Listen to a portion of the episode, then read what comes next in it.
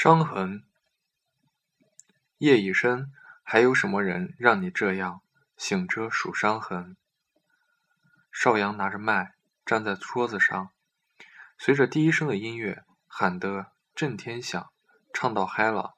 抬头仰望 KTV 墙角五颜六色的彩灯光，倒钩凌空是举起话筒，一会儿激情昂扬，一会儿做沉思状，一边活蹦乱跳。一边抖抖腿，用脚踢掉粘在自己袜子上的一根鸭肠。他一米八三的个子，衬衫上没有一道褶子，白色的袜子和黑色的皮鞋，阳光的眉眼在酒过三巡后的黑色眼框架中聚焦点，好像有点困难。他晃晃悠悠，晃晃悠悠，把歌词里女全部改成男。让人失望的虽然是恋情本身，但是不要只是因为你是男人。哪儿跟哪儿？这是。毕业后，哥儿几个的根据地从各个适舒适的网吧包间转移到各个量贩 KTV，这转移的过程可有的聊了。一开始，我们只是吃，从大排档吃到大酒店，站着进去，扶墙出来，钱花了一河滩不说，每个人渐渐浮现出体重崩盘的趋势，于是不吃了，改喝。我们串流窜于各个酒吧，依然站着进去，扶墙出来，吐出一片灯红酒绿。经过无数次考察计划后，我们选定了一个固定的，又能吃又能喝，还能饭后娱乐，所谓顺道减肥的兼行新型圣地——量贩式 KTV。吃完唱完唱歌，吃完喝完唱唱歌当运动了，这不。少阳左脚又沾上了一根鸭肠，真是恶心。但更恶心的这事儿还在后面。他手机响了，他感受到了震动，掏出裤兜看了一眼，从桌上跳下来，鞋也不穿，撒丫子跑了出去。不一会儿又跑了回来，到点唱机前按下静音，整个世界都安静了，只听见少阳故作稳定的腔调，还夹杂着急促的呼吸。怎么了？怎么了？你说你的哦哦，没事儿，我这加班呢。刚才叫了宵夜。对对，我马上马上，现在立刻回家。哦，是嫂子，少阳结婚了，或者说少阳马上就要结婚了。不是他自以为自己马上就要离离婚了。他一遍一遍的跟我们说，这个月就要离婚。他是个他这个星期，这他妈的就离婚。他现在就他妈的要回家离婚了，然后每次都气宇轩昂的，像下一秒就壮烈牺牲般的离开，然后扑哧扑哧，灰溜溜的从狗洞里钻回家。少阳娶了个母老虎，这哥几个都知道。他谈了一个奇葩恋爱，见过嫂子的几次，无不是透露着与众不同的傲娇。这个不吃，那个不吃，吃虾要少阳剥了壳夹到他碗里。喝汤要烧少阳吹凉了，端到他手边。如此大家闺秀、细皮嫩肉，自然没法和我们这帮野人混在一起。我们在背后给少阳嫂子起了个外号，叫“白眼儿”，因为我们一想起她，就能一致的翻出一堆白眼儿的浪潮。可少阳不知道哪根筋不对，就上了这套，鬼使神差的娶了人家。别人允诺携手白头。我们谁也不好说些什么，一边含笑祝福，一边默默祈祷。果然，婚后的少阳像是变了一个人。一开始十局八气，后来十局五离，最后十局他自己补组二十局。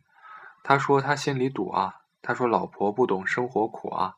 他边说边喝，就差流眼泪了。我们几个一起毕业的，毕业后留在一个城市，又一起组局，互相照顾。看着都挺心疼，他每次喊离婚，我们都在旁边窜搓着，鼎力支持，说一年后又是一条好汉。可没想到这么长时间过去了，他还是这般怂。行了，反正吃也吃了，喝也喝了，嫂子也催了，散就散了吧。我们几个流窜在夜色四合的北京，像一组突击游突击游击队。打不上车的那种被迫留机，来了几辆车，邵阳先走。我和胖子家离得最近，捧着负重的胀，肿胀，顶着头顶的路灯，合着身边的凉风，慢慢溜达回家。我们边走边吐槽，说邵阳一辈子就这么怂，他这辈子都是怂死在自己手里的。一个大男人天天给老婆当孙子，虽然说疼爱吧，但这也太夸张了。作为一个他的女性朋友，我都看不过去了。胖子咯咯咯的笑着说：“老霍老霍以前是怂，但这次真不是。”说完，侧过脸猛然看了我一眼，小小的眼珠。夹在他肥肉里，咕噜咕噜的转了一会儿，又立刻像什么都没有发生过一样，赶紧接下去。对，你说的对，他就是怂。不对，这里面有什么蹊跷？胖子是我们小分队里的情感专家，不知道他曾经经历过什么，或者从未经历过什么的他，所谓旁观者清，总是能大腹便便的用十分善解人意的口吻和洞察一切的神情帮你答。答疑解惑，所有的不知所云，我们都挺依赖他的。当然，尤其是需要大倒苦水的少阳。呵呵，胖子，我用一星期的啤酒钱和几年的革命情谊换来了这个秘密，惊天地泣鬼神的秘密，那就是少阳出轨了。一个从始至终对老婆唯命是从、以老婆马首是瞻的男人出轨了。在得知这个消息后，我突然转变了角色。女人就是这样，另一个女人被三的时候，会表现得义愤填膺，有种兔死狐悲的凄凉。我开始对少阳破口大骂：“这个孙子装怂，还想脚踩两只船。”看来这个世界上根本不存在一心一意只爱自己老婆的男人。我就差说出那句俗语：“再他妹也不相信爱情了。”一星期后，我就见到了出轨的对象邵阳。和他的新欢彤彤，我们在三里屯打台球。邵阳一出现，我立刻立刻用一种足够尖酸刻薄的语气挑衅道：“嫂子呢？”邵阳笑笑，彤彤也笑笑。他大方地跟我们介绍：“这是彤彤，一个新朋友。”胖子推推我，示意别这样。我不理，拿着杆子去一边开球。彤彤走过来，要跟我切磋一局。他笑得特别大方，好像是我做错了一样。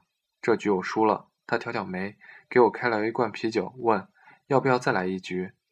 怎么都讨厌不起来眼前这个女孩，上扬的马尾和嘴角，光洁的额头和手指，简单的牛仔裤，没有浓妆，没有高跟鞋，没有香水的味道，没有别扭的姿势，仿佛一直在说放马过来，我光明磊落。我再想想白眼儿，她矫情做作，每次见面都是满脸精致的妆容和扑鼻的香水味儿。几次打台球，想跟她闹着玩儿。他都觉得台球这种撅着屁股姿势有损自己的淑女形象，说女孩不应该做出这种不雅的姿势。我突然有些恍惚，到底该向着谁？就这样，我模棱两可的跟已婚朋友的女朋友接触了几回，谈不上讨厌，却也不会承认喜欢。不管怎样，少阳还没跟白眼儿离，不是吗？那他一天到晚在干嘛？吃着碗里的，看着锅里的，我对他所做出的这句中肯评价，就这么浑浑噩噩的过着，直到一个月后，我跟暧昧对象土崩瓦解，发现他跟我玩暧昧几轮，居然是个有女朋友的货。那天的局还在 KTV，我们边喝边玩骰子，我轮轮输，杯杯灌。彤彤过来劝我别喝了，我一把推开他，信口胡说道：“你这个破坏别人家庭的三儿。”你管好自己行吗？你管我！说完我就后悔了。彤彤膝盖磕在 KTV 的大理石桌角上，使劲皱了皱眉头，抬头看了我一眼。为了不示弱，我也盯着他。毕竟我没说错什么，对吧？少阳急了，扶起彤彤，转过身来冲我吼：“喝多了吧你？”彤彤赶紧接枪：“没事儿没事儿，我们玩呢。”我本来就憋气儿委屈，他俩这么一唱一和。彤彤的开朗大气和我的无理取闹瞬间形成了鲜明的对比。我一急，推开他，走出了包间，晃晃悠悠走到大厅，准备一个人先撤了，回头再给胖子发个短信，叫他拿上我的包。边想边继续往前走，一抬头到了白，看到了白眼儿。他随便穿着一身运动装，扎了个马尾，还有点乱，脚下的跑步鞋里没有袜子，看得出露出一截白白的脚腕。刚刚打开出租车的门，风风火火朝 KTV 走来，想都不用想，是个女人都能在他下车的第一秒联系上上下文，反应过来一件事儿，这肯定是来抓邵阳的呀。我临危一动，赶紧往回跑。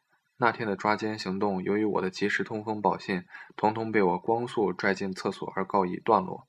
白尔没有证据，奈何不了邵阳。以等邵阳回家却迟迟不见人，顺道一起来玩玩，草草结束。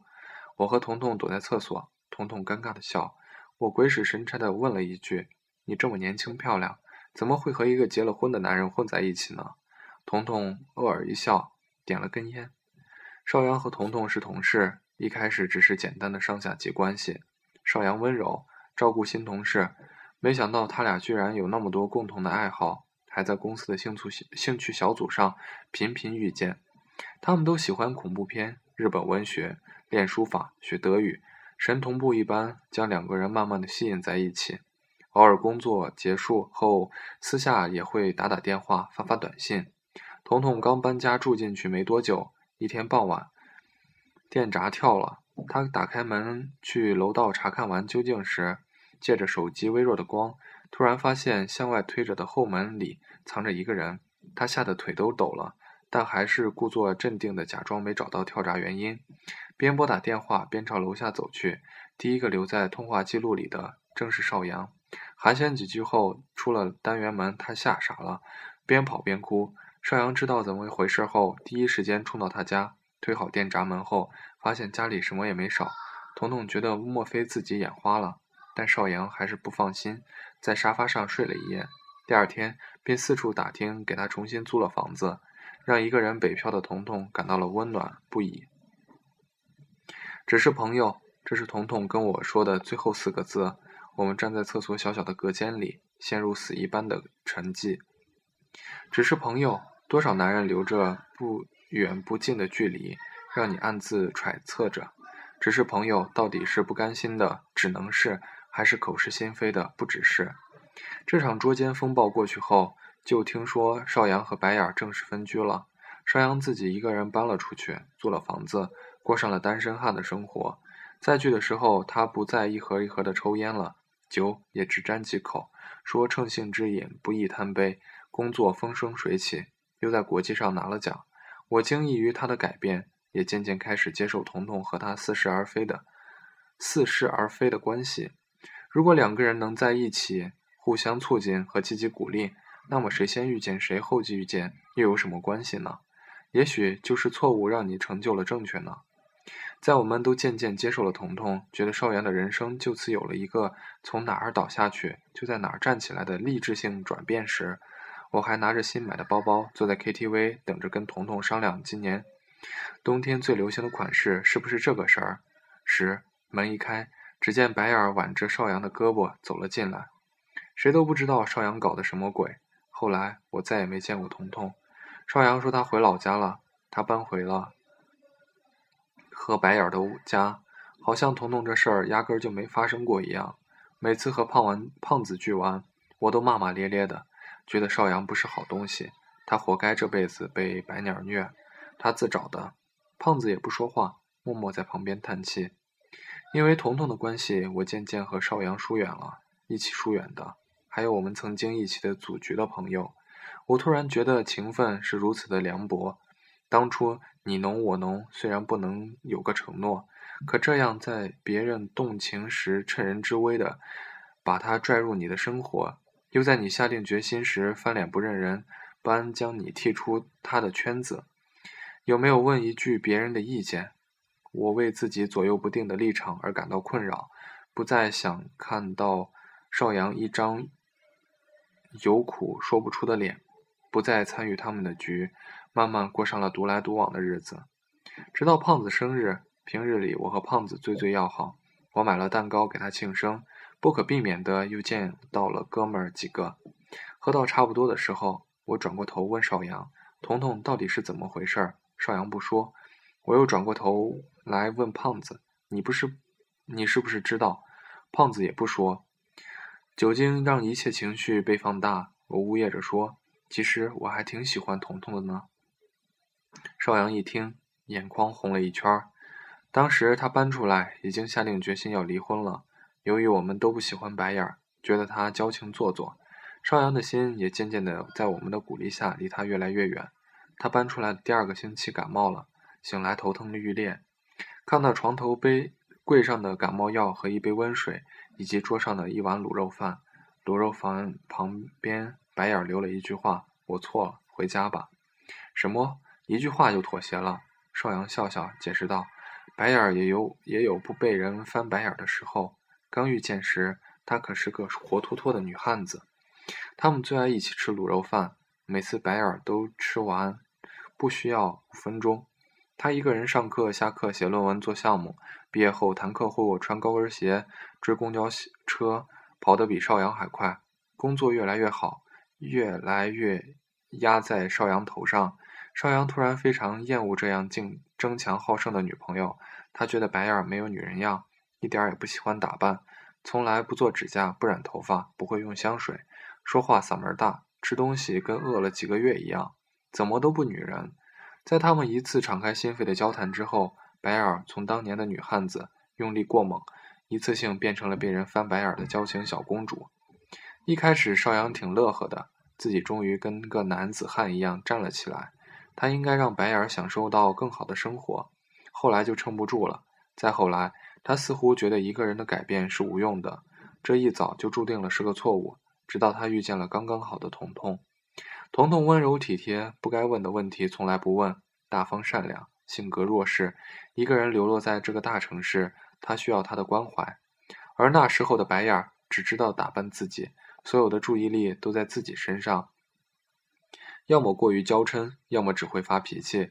那为什么还要回去呢？因为吃完卤肉饭，思虑良久，思虑良久，决定把碗送回去，顺便把自己所有的东西都拿出来，为这段感情画上句号，才好书写下一段开始。邵阳开着车，载着彤彤和碗，往自己曾经的家开。路上车胎爆了，邵阳不想耽误一秒。费了九牛二虎之力，自己换上了备胎，车却不太听话，走走停停。到的时候已经快十二点，他很兴奋，自己新的人生旅程就要开始，一直哼哼着：“你若勇敢爱了，就要勇敢分。”给自己打分，打气。开了门，家里都是卤肉饭的味道，卧室里有光，一暗一明，闪闪烁烁。邵阳走进去一看，是他当年送给白眼的定情信物，一个手电筒。那时候青涩的邵阳叮嘱宿舍晚上熄灯太黑，你太粗枝大叶，上厕所时注意路滑，别磕着了。白眼接过电筒说：“我就是喜欢这种礼物，实用。”现在的白眼躺在空荡荡的床上，握着手电筒。邵阳伸手一摸，他一脸泪痕。女人独有的天真和温柔的天分，要留给真爱你的人。邵阳扶了扶眼镜，朝我呵呵一笑：“你说爱是缘分吗？”不，爱是责任啊！那天晚上星星很亮。邵阳说：“每个人的心里都有一道伤痕，随着时间的延续，会变成一道无足挂齿的伤痕，成了一种牵挂。遗憾并不可怕，只要你无怨无悔。或许不能彼此拥有，但有时爱美，有时爱美在无法永恒。”